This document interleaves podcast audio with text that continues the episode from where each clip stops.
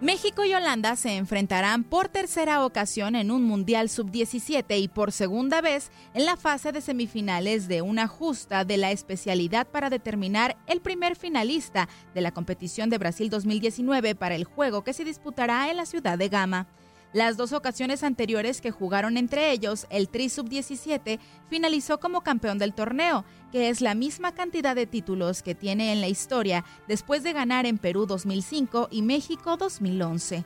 En la edición del 2005, México se midió a Holanda en las semifinales en Chiclayo con triunfo cómodo por parte del cuadro nacional de 4-0 gracias a los goles de César Villaluz, Héctor Moreno y Ever Guzmán la naranja mecánica contra el equipo tricolor en la cancha Chiclayo, el primer servicio. Nos vamos ya con el segundo tiempo. Después vencería a Brasil 3-0 a Lima para coronarse.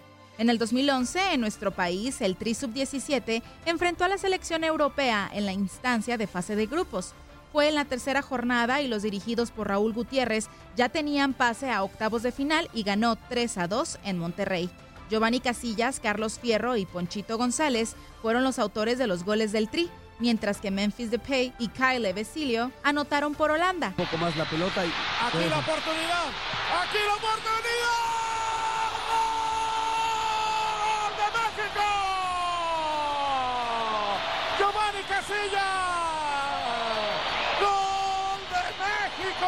Después derrotaría a Panamá, Francia, Alemania y finalmente a Uruguay para levantar el título en el Estadio Azteca.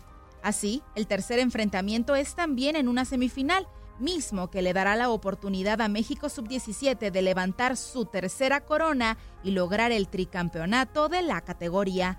Con información de Toño Murillo, Leslie Soltero, TUDN Radio.